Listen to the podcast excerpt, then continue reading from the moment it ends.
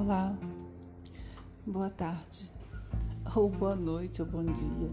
Aqui nesse momento da tarde, nós estamos no finalzinho da tarde, muito frio, chovendo, uma vontade de estar embaixo das cobertas. Incrível. Mas enfim, estamos aqui. Então vamos aproveitar esse frio da melhor maneira que a gente pode. Tomando um café, um chocolate e esperando o próximo atendimento. Na verdade, hoje eu vim falar pra, com vocês sobre os nossos desejos, aquilo que a gente realmente deseja. Dentro da psicanálise, é, Lacan fala que a gente não sabe o que deseja e a gente nem quer aquilo que deseja, ou talvez a gente nem saiba o que realmente a gente deseja. Eu acho Lacan extremamente difícil de se entender. Eu tenho uma baita dificuldade de gravar as coisas que eu leio sobre ele. Mas algumas coisas que eu leio, eu realmente eu concordo. Será que realmente a gente deseja aquilo que a gente deseja? Ou a gente deseja apenas alguma coisa para disfarçar um desejo maior? Talvez por vergonha, por crença, aquela crença que às vezes é implantada que a gente não deve desejar nada além do que a gente acha que mereça. E olha como isso é horrível, isso é cruel. Quer dizer então que eu tenho que me olhar com o máximo de humildade e não é aquela humildade boa, é uma humildade que me diminui e desejar pouco, porque se eu desejar muito eu vou estar sendo gananciosa. Ou pior, eu vou estar desejando muito e merecendo pouco? Então, o que é que nós desejamos de verdade? E por que nós desejamos? O que, que eu quero com esse desejo? O que, que eu quero alcançar com esse desejo? Desejar uma coisa tão simples, né? Será que desejar e querer é a mesma coisa? Eu acredito que não. Querer, eu posso querer chupar uma bala. Agora, quando eu desejo alguma coisa, uma coisa que queima dentro do peito, né? É um desejo, é uma coisa incontrolável, uma coisa que a gente não sabe de onde vem.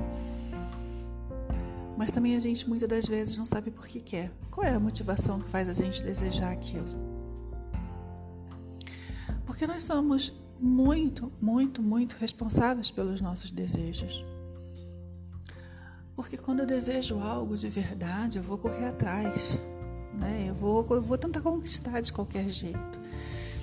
E depois que eu conquisto, o que, que eu faço com aquilo? Porque vai depender muito da motivação.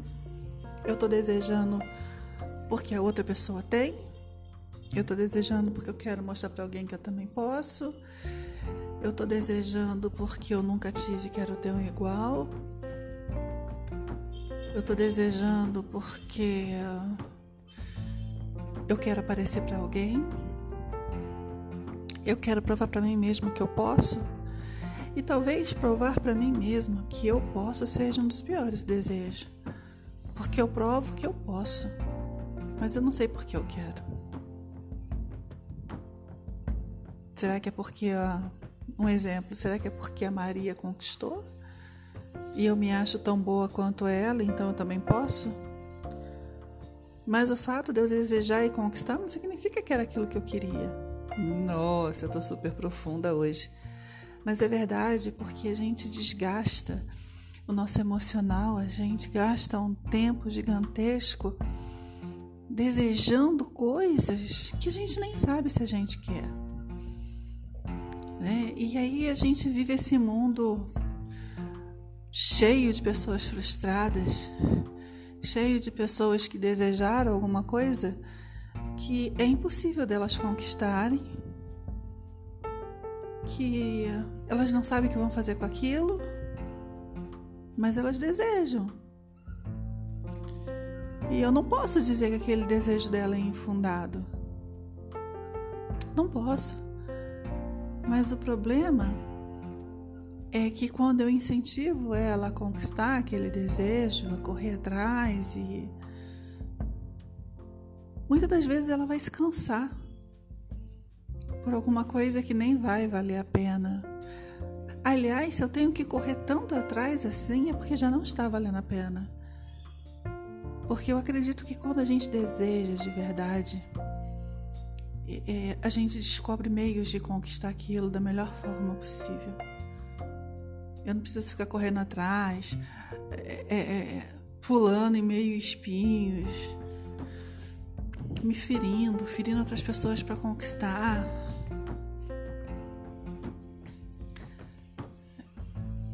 E é muito complexo essa história de desejo, né? Porque nós somos seres completamente insaciáveis e é isso que nos move.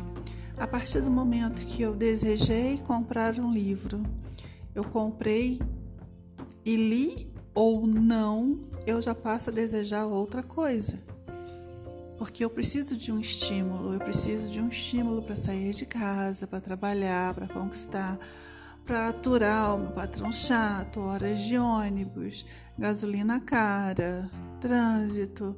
Eu preciso de um estímulo e esses estímulos costumam ser os nossos desejos. A questão é qual é o tamanho de energia que eu coloco para conquistar algo para realizar esse desejo? Será que a quantidade de energia que eu disponho é válido? Então, assim, apesar das palavras nesse podcast ficar girando na palavra desejo, vontade, querer, é uma coisa que nós realmente devemos pensar, porque nós estamos é, vivendo em meio a uma geração de frustrados né, de seres frustrados, porque não sabem é, desejar, não sabem por que desejam e nem o que vão fazer com aquilo depois de conquistado.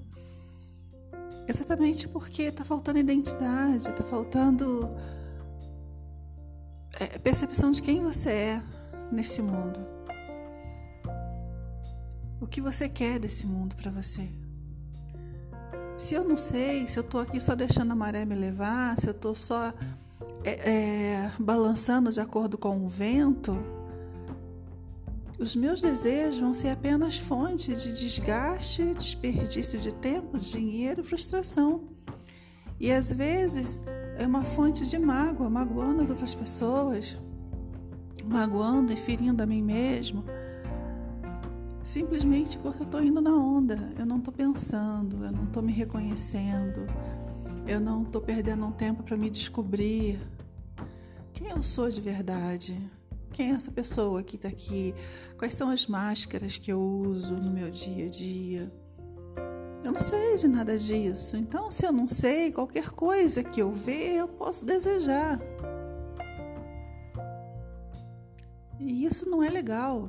Isso não é bom, porque, como seres insaciáveis, isso vai piorando, isso vai tomando dimensões gigantescas em nossas vidas, até um ponto que gera essa, essa esquizofrenia social que a gente está vivendo, na nossa, tanto na nossa vida real quanto na vida social, nas mídias sociais.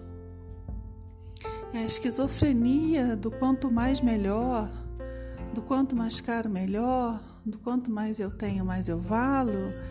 É, eu acho que é essa palavra, né? Mais eu valho ou eu valo. Desculpa o erro de português. Mas enfim. Então a gente sai, a gente sai, e eu li isso outro dia no Instagram, né? Nós saímos de uma geração neurótica para uma geração esquizofrênica. Né? A gente vive uma, onde qualquer postagem é uma indireta, aonde qualquer postagem é uma provocação, qualquer postagem é uma ofensa. E pior ainda, quando não se posta nada, também é uma ofensa também é uma indireta, porque a gente está vivendo uma situação degradante, sabe? Difícil. Tá difícil lidar com as pessoas, tá difícil ter amigos. Eu fico com um pouco de pena dessa geração, porque essa geração com menos de 25 anos, menos de 30, 25 anos, é uma geração que se ofende com o tudo e com o nada. Ele vai se ofender quando eu publico, mas também vai se ofender quando eu não publico, porque tipo assim, se eu não publico, eu tô me achando. Eu tô achando que todo mundo tem inveja de mim, por isso eu não publico nada. E quando eu publico é porque eu quero provocar a inveja de alguém. Então, assim, olha que geração difícil. Olha que esquizofrenia louca. Redundância, né? Mas é. E a minha geração, a geração acima dos 30, é uma geração que tinha amigos de verdade. A gente brigava, puxava cabelo, chamava de burro, de orelhudo, barrigudo, baleia. E tava tudo bem. Daqui a uma semana a gente estava de, sabe, andando junto. E quando não era no dia seguinte, a gente dividia garrafa de refrigerante. A gente não tinha nojo da baba. E quando tinha nojo, a gente limpava com a mão suja. A gente é tão louco, né? A gente brigava, as nossas fofocas a gente tinha que resolver pessoalmente. Os namoros eram terminados pessoalmente, quando muito por carta né? O bilhetinho. Os nossos beijos eram pessoalmente. O sexo era presencial. Olha que geração onde eu tô com você. Eu amo você, mas eu não toco você. E eu me satisfaço com você virtualmente. Olha que loucura. Que loucura.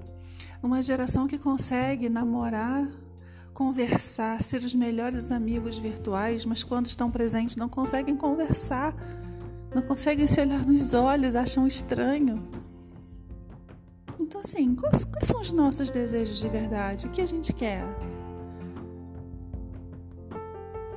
Talvez aquela música do Milton Nascimento, se fosse feita hoje, não teria o menor sentido.